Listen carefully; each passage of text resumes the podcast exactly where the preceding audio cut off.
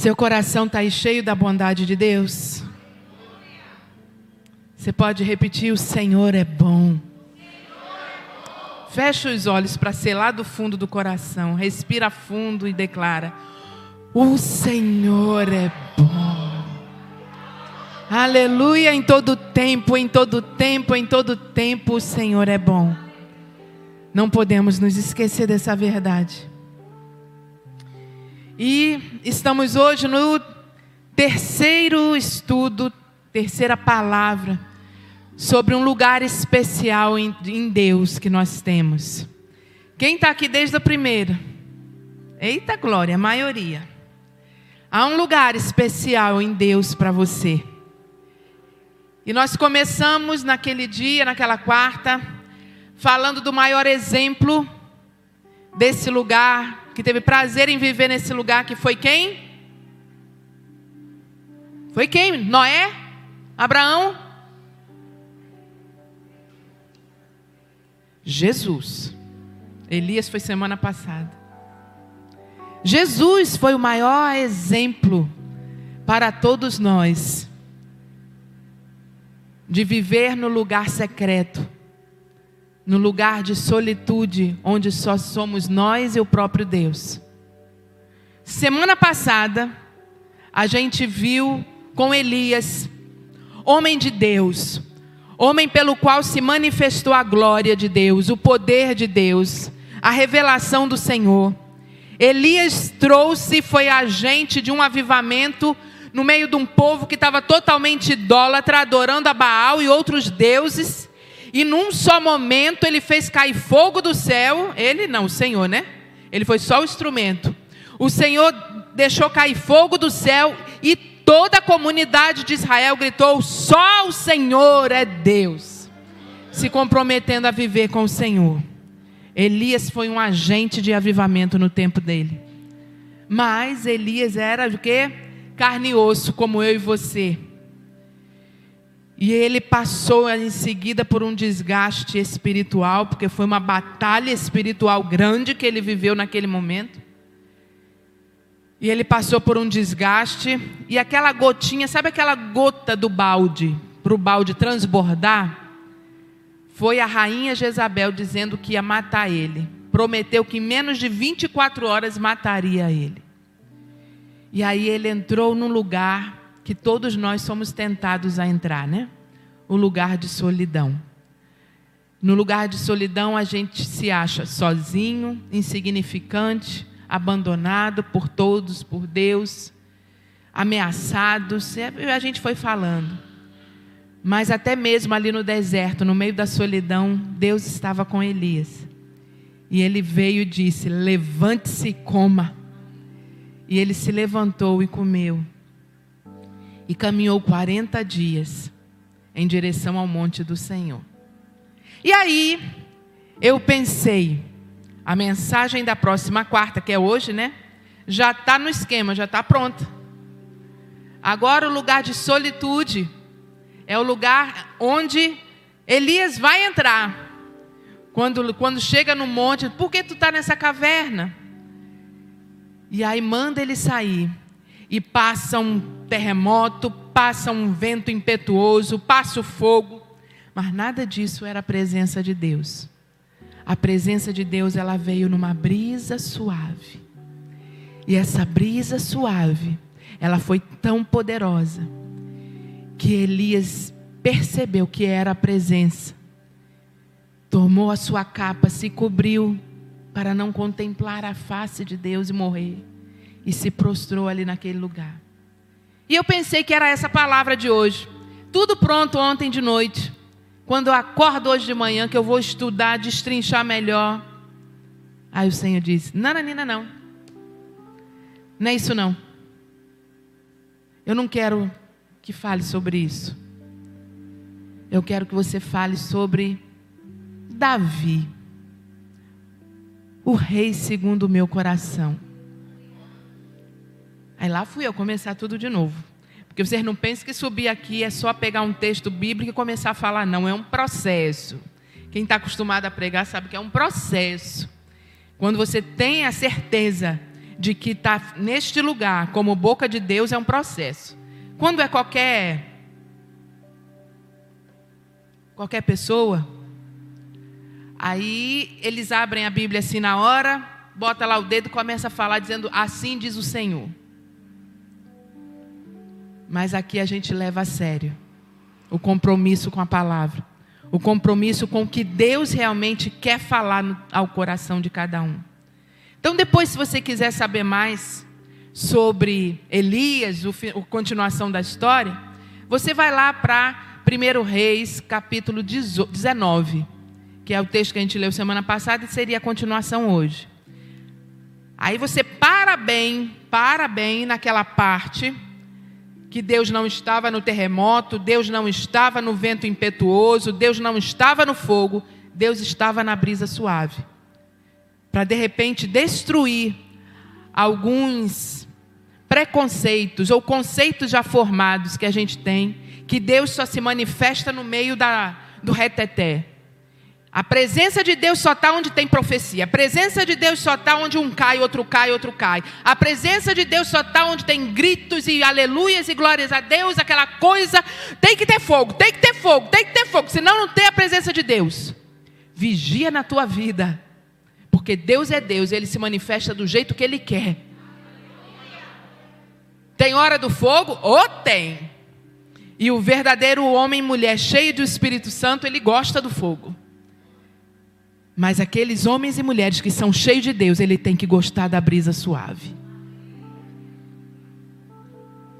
A brisa suave geralmente dá direcionamento.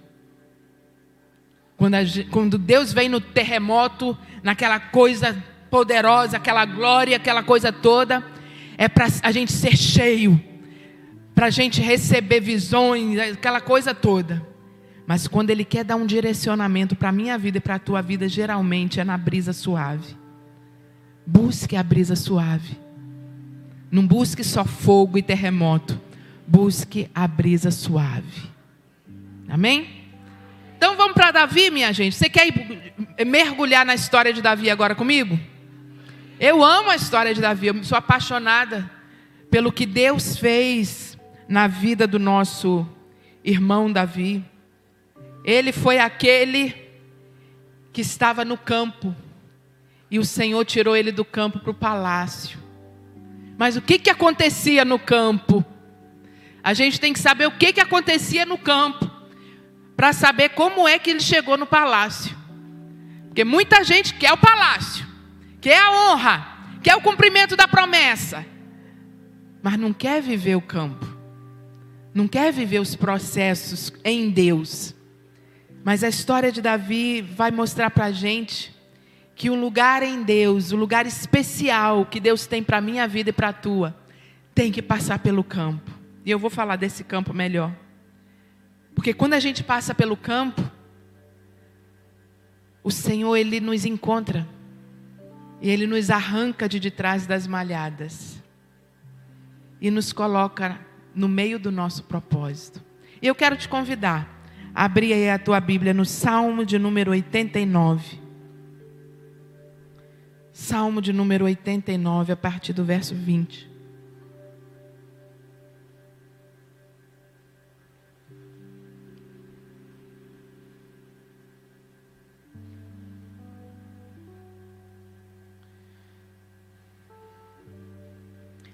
Davi era aquele que estava esquecido no campo, de trás das malhadas.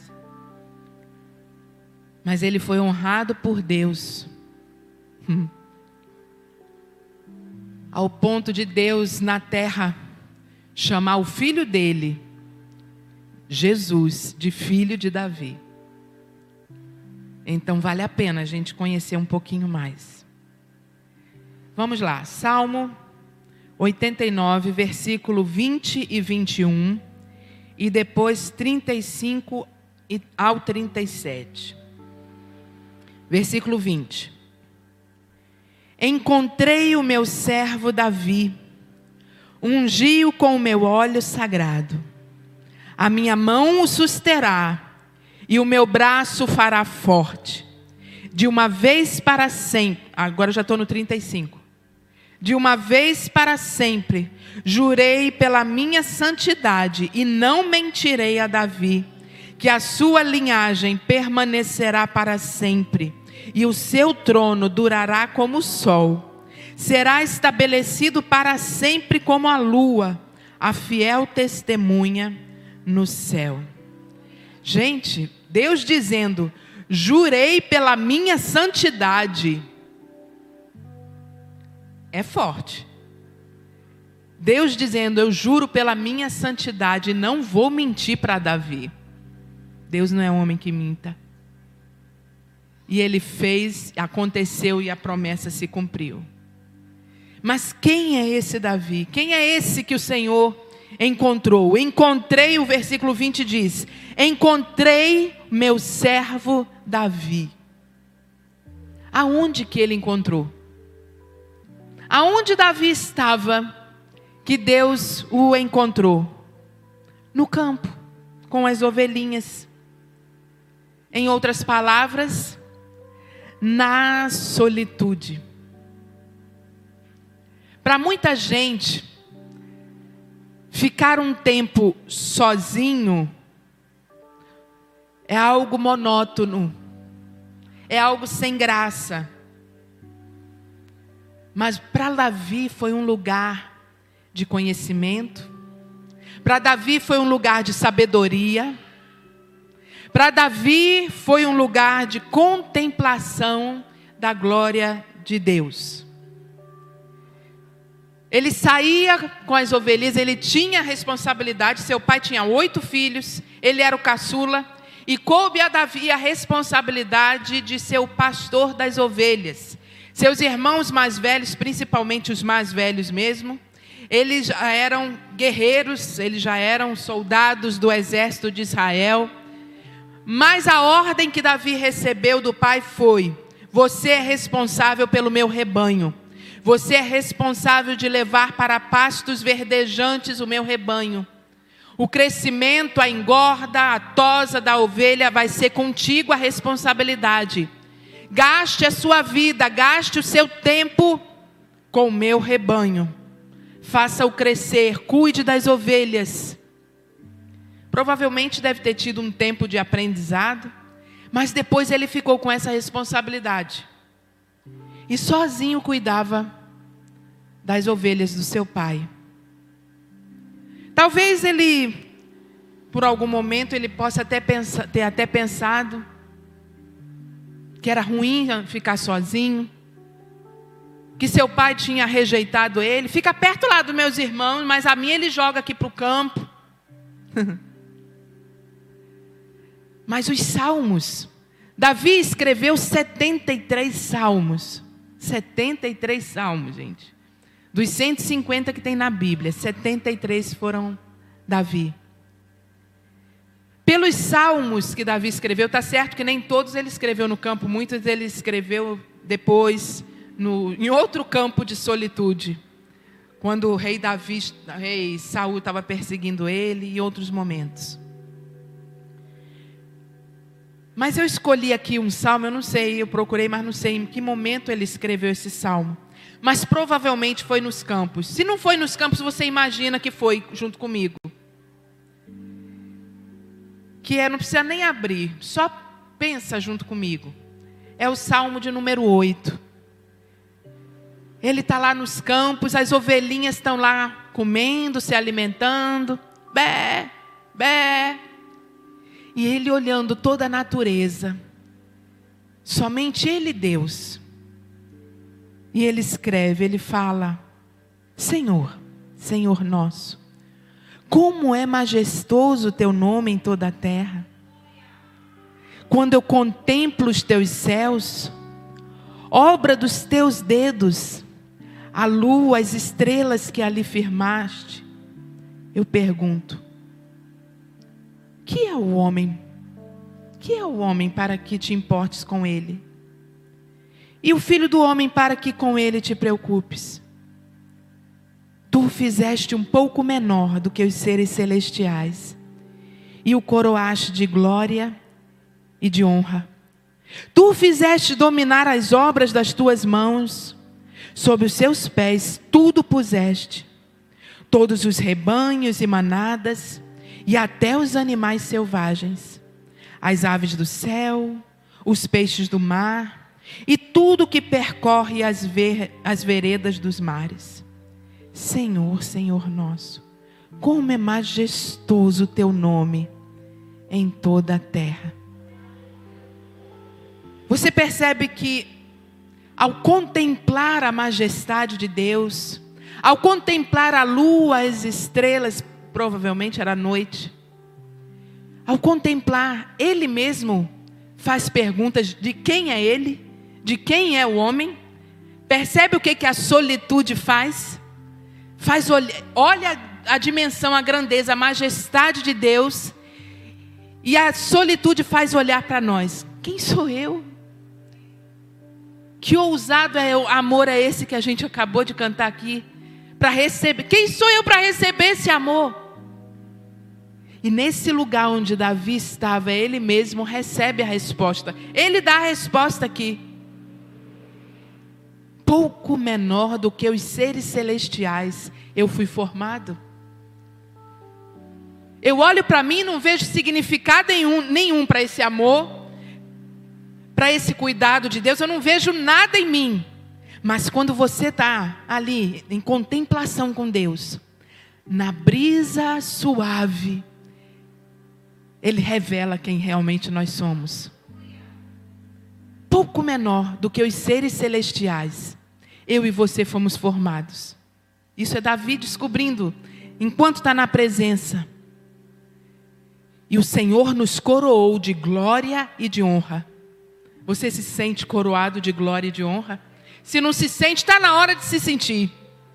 Ele nos coroou através do seu Filho Jesus na cruz. O Senhor Jesus, Ele nos coroou de glória e de honra.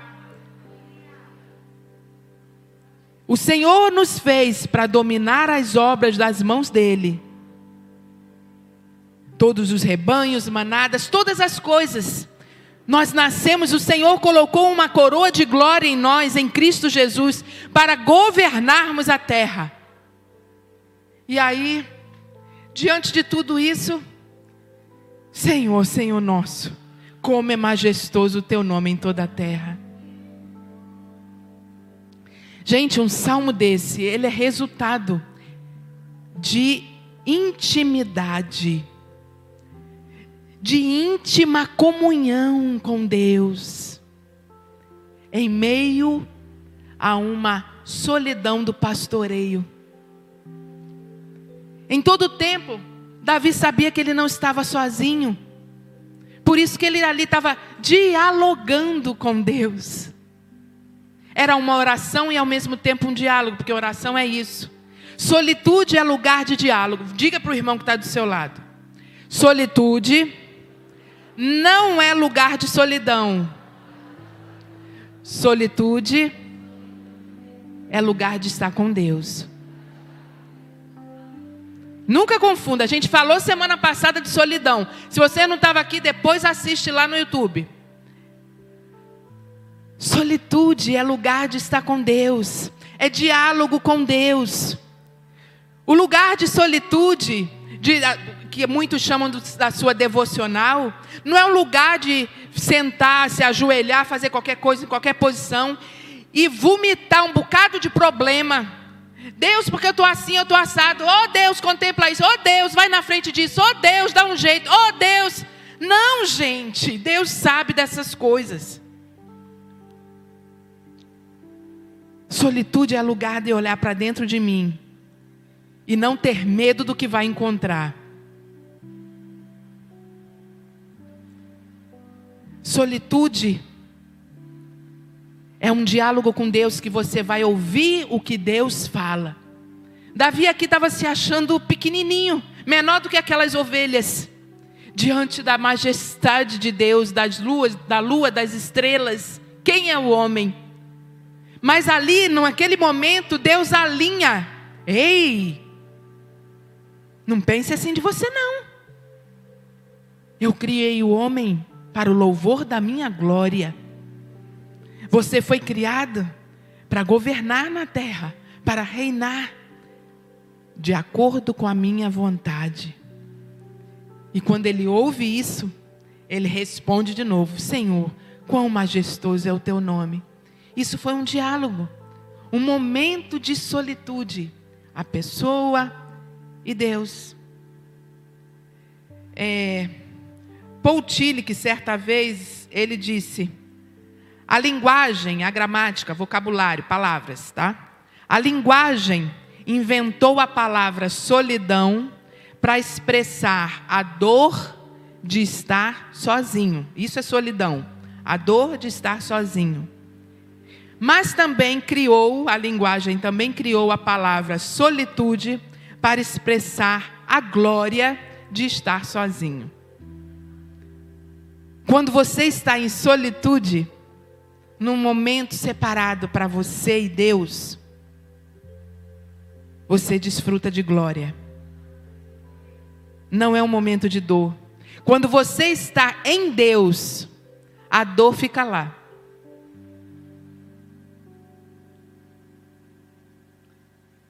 Davi ele tocava um instrumento. Quem sabe? Até as crianças sabem que instrumento é esse. Davi ele tocava a harpa. A música aproximava o coração de Davi ao coração de Deus. Deus já estava ali, Deus já estava em todo o tempo. Mas o coração de Davi tinha que se aproximar do coração de Deus. E junto com os seus apetrechos de pastor, ele levava sempre a sua harpa. Ele era um exímio tocador de harpa, ele era tão bom no negócio que foi convidado para tocar para o rei. E eu fico imaginando Davi ali, as ovelhinhas tudo tranquilas, tempo vago. Davi começava a dedilhar. E ele ia dedilhando e canções começavam a subir ao céu. E os seus olhos contemplavam a natureza, os seus olhos contemplavam os céus, os seus olhos contemplavam aquelas ovelhas. E começava a sair as melodias. O Senhor é o meu pastor, nada me faltará. Ele me faz deitar em verdes pastos, e Ele guia-me pelas águas tranquilas. E isso ia virando música, e isso ia rasgando os céus, ia criando intimidade. Às vezes, quando Davi se sentia sozinho, e ele falava: Oh Deus, minha família agora deve estar reunida ao redor da mesa e eu estou aqui sozinho. Deus vinha fazer companhia a ele. A tua presença me satisfaz. O Senhor me coloca em alto, em lugar seguro. Experiências profundas. Para nos aproximarmos de Deus, a gente não precisa de gente, a gente só precisa de Deus.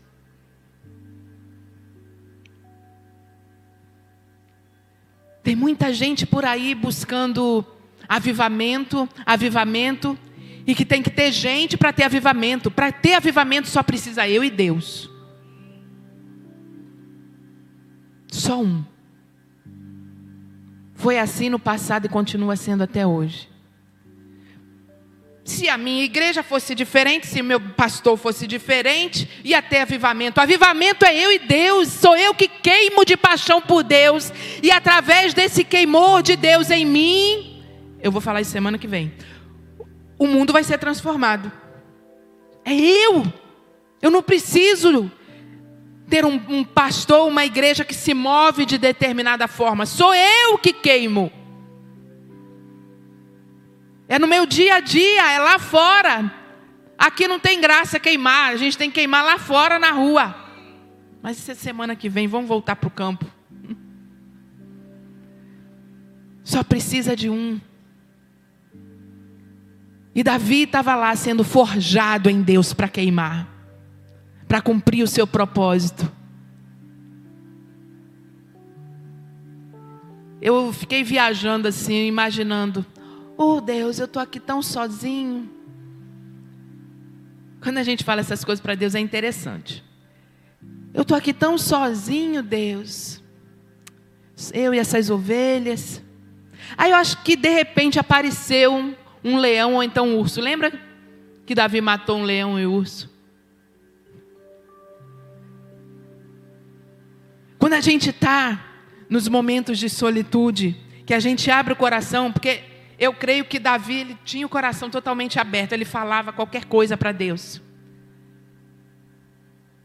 Aí Deus vem, manda o animal. Para quê? Havia necessidade daquele urso ou aquele leão aparecer? Não havia necessidade, mas para Deus havia necessidade. Porque ele enfrentou o medo, Davi enfrentou o medo, enfrentou tudo que ele estava sentindo e derrotou no, na força dele? Não, na força daquele que estava com ele. Era Deus dizendo para ele: Está sentindo sozinho? Pois eu quero dizer: você não precisa de papai para fazer as coisas para você, não precisa de mamãe, não precisa de irmãos mais velhos. O meu negócio contigo é eu e você. E eu vou mostrar para você que eu estou contigo em todo o tempo. Porque de repente, antes, qualquer coisinha que aparecia, pai, corre aqui! E lá no meio dos campos, à noite, só tinha as estrelas, de dia o sol causticante. Ele só tinha Deus. E o Senhor, Ele quer conduzir a gente assim.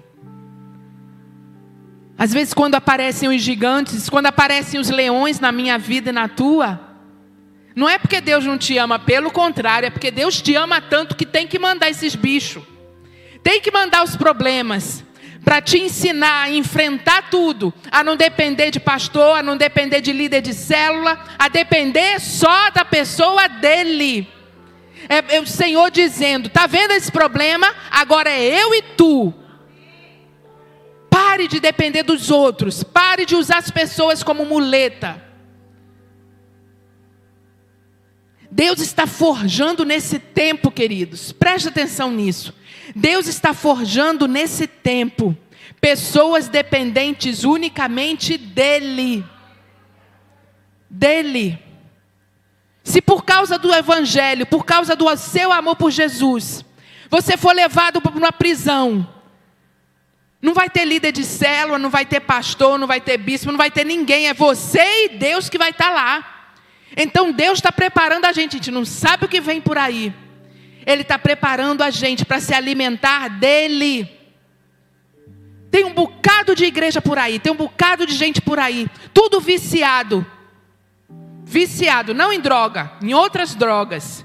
Viciado em entretenimento. O que, que vai ter lá na igreja hoje? Culto.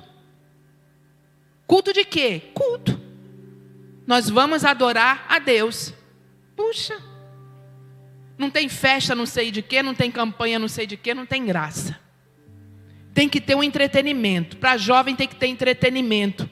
O único entretenimento que tem que ter é a presença de Deus. E isso é o que basta. Mas tem um bocado de gente viciado em entretenimento. Tem outro tanto de gente viciado numa mão de um profeta, de um homem ungido, uma mulher ungida na sua cabeça. Pois se depender da minha mão, ela só vai se o Senhor falar aqui, vai lá e, e bota a mão na cabeça daquele ali, porque eu tenho um assim diz o Senhor para ele. Como eu não sou dessas profetas, Deus não me usa assim. Quando eu chegar, é porque foi Deus mesmo. Mas eu não quero, eu não quero viciar ninguém em mão de profeta na sua cabeça. Você tem a palavra rica e poderosa do Senhor. Poderosa do Senhor. Tem gente que já vem à frente e já fica esperando alguém ministrar nele. O Espírito Santo é vivo e poderoso dentro de você e ministra dentro de você. É de dentro para fora e não de fora para dentro. Quando a gente recebe os pregadores aí, homens e mulheres de outras nações e tal, é maravilhoso. É o Senhor trazendo pessoas de fora para trazer algo novo, um direcionamento maravilhoso para as nossas vidas. Mas uma igreja não é feita disso. Uma igreja é feita de solitude. A minha vida e a tua vida é feita de a sua intimidade com Deus. E desse púlpito aqui eu quero pregar isso. Ano que vem é ano de restituição. Glória a Deus. Aí você já começa a fazer a sua lista de restituição, esperando chegar dia 1 de janeiro para passar a mão assim na lâmpada do gênio. Qual é a tua restituição? Sete restituições. Não flui assim. Tem processo de restituição para tu viver. Tem joelho no chão, tem calo, tem, tem que ter calo no teu joelho para ter restituição. Tem que ter lágrima nos teus olhos para ter restituição. Tem que ter um coração arrependido. Coração arrependido para ter restituição, senão não vai ter não. Então não espere dia 1 de janeiro para alisar a lâmpada do gênio e vir as restituições que não vai vir. Não espere vir profeta com a mão na tua cabeça e assim diz o Senhor. Não é assim que acontece. Há um processo para mim, para você viver em solitude. Você e Deus. Você e Deus. O Senhor quer crentes maduros, o Senhor quer crentes enraizados na palavra de Deus.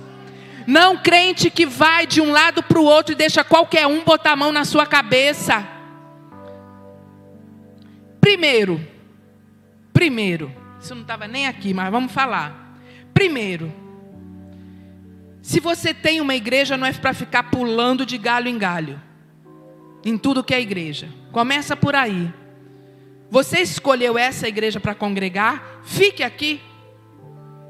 No máximo vá nos aniversários de igreja, alguma coisa assim, das igrejas filhas.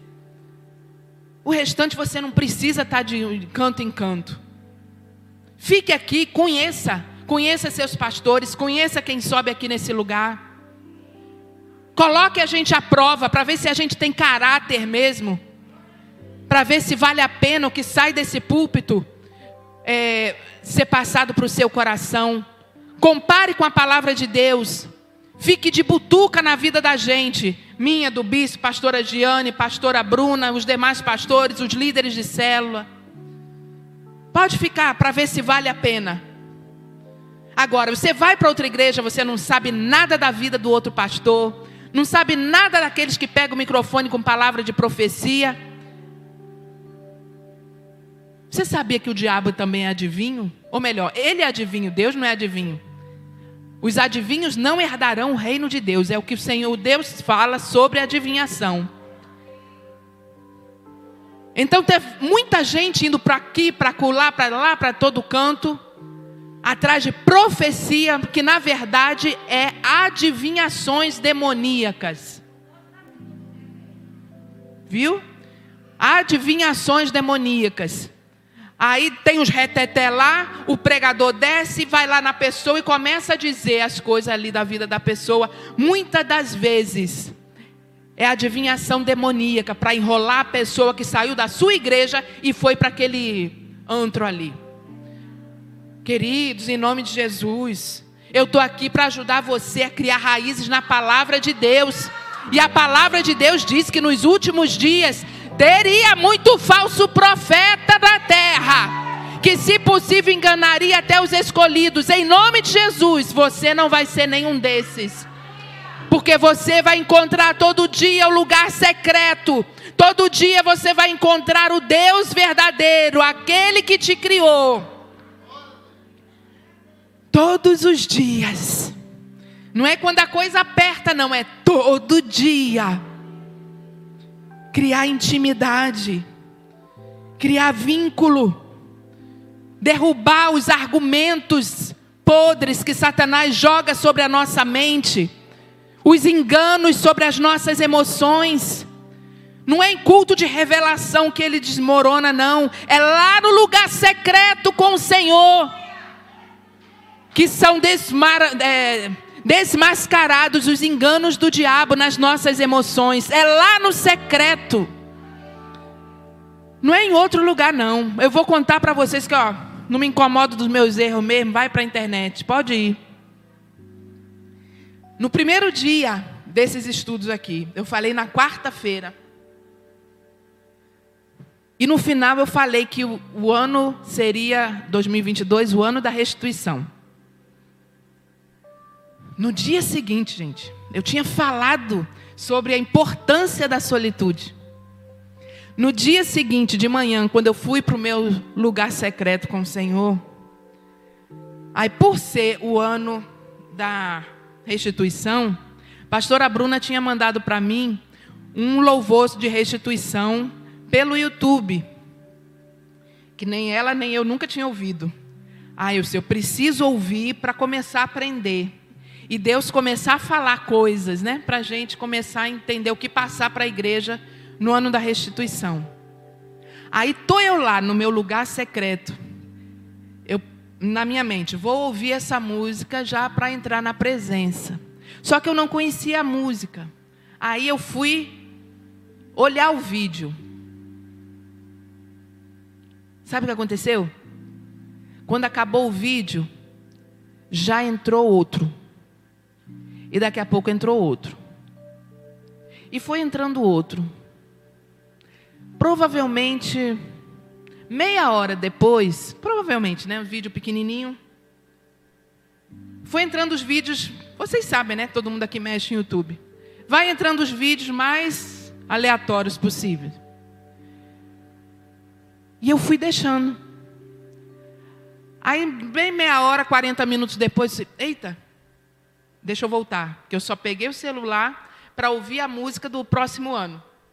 Melhor das intenções, né? Aí nesse momento eu fui e me ajoelhei. Botei o celular de lado e me ajoelhei. Aí fui, algo tipo assim: Senhor, eu estou aqui. Gente, eu ouvi bradar dentro de mim, adúltera. Aí eu, hum, Deus, que, que o senhor está falando? Você trocou a minha pessoa esse tempo todinho por vídeos de YouTube. Você está no lugar reservado para mim. Eu só levei o celular por conta do vídeo que eu queria assistir. E aquilo doeu tanto, porque não tinha argumento. Eu ia dizer para Deus: Senhor, calma. Eu só trouxe o celular porque eu queria ouvir o vídeo do louvor. Para o ano que vem, se eu entendo. Gente, não tem desculpa. A única coisa que eu podia reconhecer naquele momento é adúltera. Troquei. A hora de me deleitar com o meu amado, eu troquei o amado. Eu troquei o amado. E aquilo doeu muito aquilo doeu muito. E quando a coisa é confronto assim, você não tem outra coisa a fazer a não ser se arrepender. Porque se você não se arrepende, você fica mal o resto do dia e o dia seguinte e já não dorme direito e fica uma coisa, tem uma coisa aqui dentro de mim, uma coisa, o nome dessa coisa é pecado mesmo. E aí eu Perdão, Senhor, eu errei mesmo. Eu errei. Eu errei.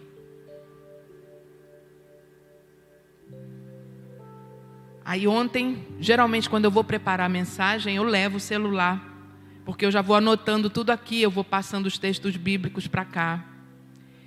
E eu fui fazer uma pesquisa no Google. Aí daqui a pouco, quando eu vi, o Google aparece um montão de coisa lá também. Quando eu vi, eu já ia Aí eu me lembrei. Não vou ser adúltera de novo. Não quero isso. Aí eu tive que pegar o celular, botar lá numa mesinha que eu tenho e ficar só eu e o Senhor ali um tempinho, só eu e o Senhor. Senão não ia vir mais nada. E depois eu peguei o celular de novo. Nós somos assim. Não tenho vergonha de contar isso para você. Não tenho. Porque se duvidar, você passa por isso também. E se não passou até hoje, se amanhã você for tentado, você vai lembrar da minha história, que eu caí. Eu caí e foi horrível. Foi horrível. Eu não quero viver, eu não quero ouvir mais. Por esse motivo aqui, não. Eu não quero ouvir mais. Então, quando a gente está no lugar de solitude, só a gente e Deus, Ele confronta e confronta mesmo. E quando Ele confronta, não tem desculpa. A gente está no mundo hoje onde reinam as desculpas. Entenda o meu lado. A pessoa falta célula, o líder de célula vai saber. Aí a pessoa já vem toda armada para falar com o líder de célula. Entenda o meu lado. Por favor, se coloque no meu lugar. E quando o líder vai engrossar um pouquinho mais o caldo, a pessoa já não quer mais nem conversa com aquele líder. Aí por isso que tem muito líder frouxo hoje, que para não confrontar e perder o discípulo, fica tratando assim, fazendo a vontade. Líder, pegue grosso mesmo, pegue pesado. Porque Deus não, não trata a gente mansinho, não. Quanto mais Deus ama, mais Ele confronta. Vire para o irmão e diga isso, para ele não esquecer mais. Quanto mais Deus ama, mais Ele te confronta, viu? E a gente só quer que entenda o nosso lado. Deus entende o meu lado. Tem isso com Deus, não, querido. Você é filho e tem que se ajeitar no caminho que Ele preparou. Aí falando nisso, eu ia citar, vou citar, né? 2 Coríntios 10, 4 e 5. Um versículo que eu amo de paixão. As armas com as quais lutamos não são humanas, ao contrário, são poderosas em Deus para destruir fortalezas. Que fortalezas são essas? Destruirmos argumentos e toda pretensão que se levanta contra o conhecimento de Deus. E levamos cativo todo pensamento para torná-lo obediente a Cristo. As armas do crente são essas. Depois você anota aí, 2 Coríntios 10, 4 e 5, querido. É lá no lugar secreto com o Senhor que nós destruímos os argumentos enganosos de Satanás sobre nós, sobre a nossa identidade. Ele lança emoções, ele lança pensamentos, e a gente tem que trazer tudo cativo na presença do Senhor, porque Ele vai revelar: isso não me pertence, esse pensamento não é seu e nem meu, jogue fora. Está se sentindo assim por quê? Isso tudo Davi viveu, queridos. Isso tudo Davi viveu. Quando na, na situação lá do, do gigante Golias, todo aquele povo era povo de Israel. Povo escolhido de Deus, menina dos olhos de Deus, todo o povo. Aquele exército todinho era povo de Deus. Mas eles não conheciam a Deus. Não conheciam. Aí chega quem? Chega Davi. Quem é esse que afronta, esse incircunciso, né? Quem é esse incircunciso que se atreve a afrontar o Deus vivo de Israel? Olha a visão de quem anda com Deus como é diferente. Olha a visão de quem foi forjado lá no secreto, lá no campo com Deus, como é diferente. Os soldados acostumados na guerra, os soldados acostumados na guerra, tudo com medo daquele gigante.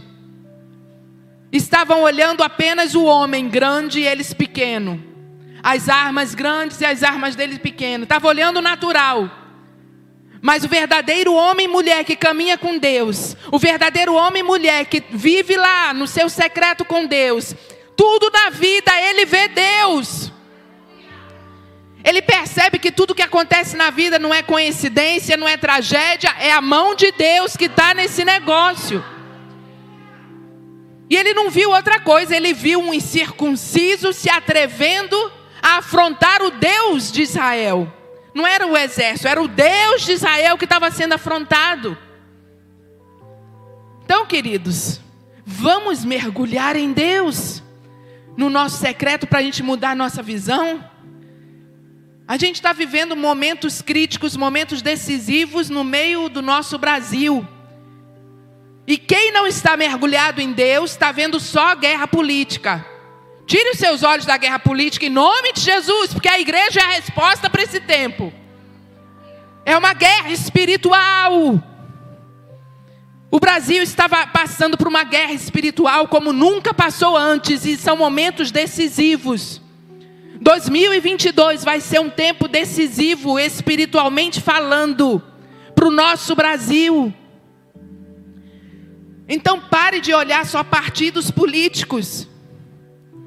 Pare de olhar homens, não tem a ver com homens, tem a ver com o que Deus quer fazer nessa terra.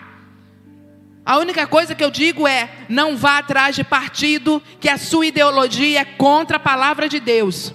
Se você for atrás de partido que a, a ideologia dele é contra a palavra do Senhor, você não é crente. Está no lugar errado, precisa se converter. Ou melhor, está no lugar certo, precisa se converter. Porque se você crê no Senhor, se você crê no que o Senhor instituiu, e está crendo nisso, naquilo, naquilo outro, não posso nem falar, senão corto aqui o coisa da igreja, o, o, o YouTube. Você não é crente, não, querido. Correndo atrás de homem A, homem B, por conta de ideologias, não é crente, não. Nós temos que defender o reino. É tempo da igreja se levantar para defender o reino. Não estou falando de homem nenhum, é defender o reino, os princípios do Senhor na terra. Isso é olhar, isso é olhar o mundo com os olhos de um filho de Deus. Mas isso a gente encontra cavando lá no secreto, conhecendo como Deus quer fazer. O que que Deus quer fazer? O meu Deus e o seu Deus não é Deus de histórias da Bíblia. Ele é Deus real, que quer que você o conheça no seu dia a dia, na prática do seu dia a dia. Então vou dar umas dicas para você. No seu tempo com Deus, fale menos e ouça mais. Vou até beber água.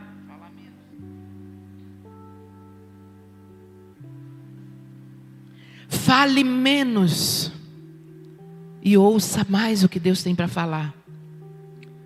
Tenha paciência, porque às vezes Deus fica te testando, Ele te deixa lá um tempão. Mas ouça, só saia quando ouvir a voz de Deus.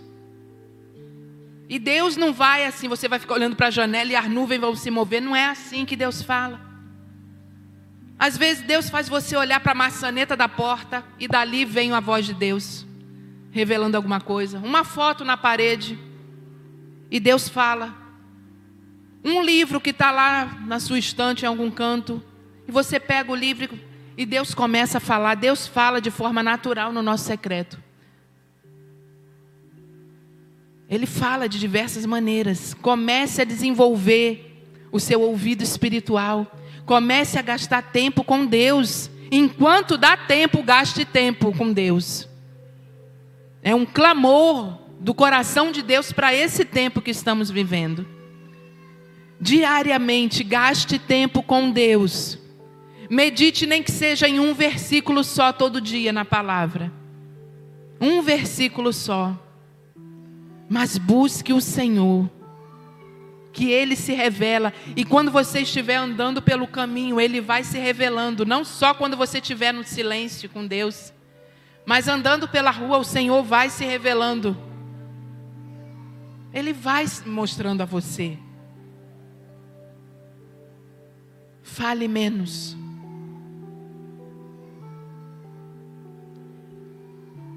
Quando estamos em silêncio com Deus, o Senhor, Ele tem o poder de alinhar nossa mente. Às vezes os problemas deixam a gente tão, com a cabeça tão confusa. E quando a gente fica ali, Deus é o nosso refúgio e fortaleza, socorro bem presente na hora da angústia. Deus é o meu refrigério. Deus é a minha paz. A gente começa a declarar essas coisas, querido. E a mente começa a se acalmar. Os problemas, eles começam a ficar embaixo e você começa a subir.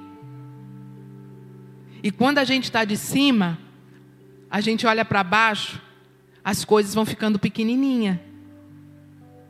Você está aqui na terra, você olha para um poste, o poste é enorme. Mas se você começar a subir e estiver lá no alto, o poste tá, parece um palito de fósforo, pequenininho. Comece a declarar a palavra, declarar a palavra de Deus. Quer falar alguma coisa? Deus, meu coração está angustiado hoje. Eu não tenho nada para falar, só a palavra.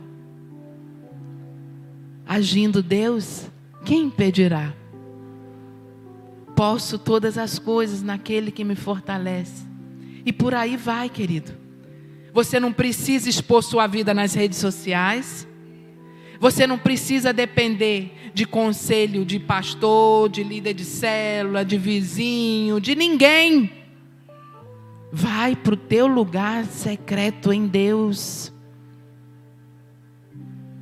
Porque é ali naquele lugar que o Senhor te arranca e te coloca no palácio.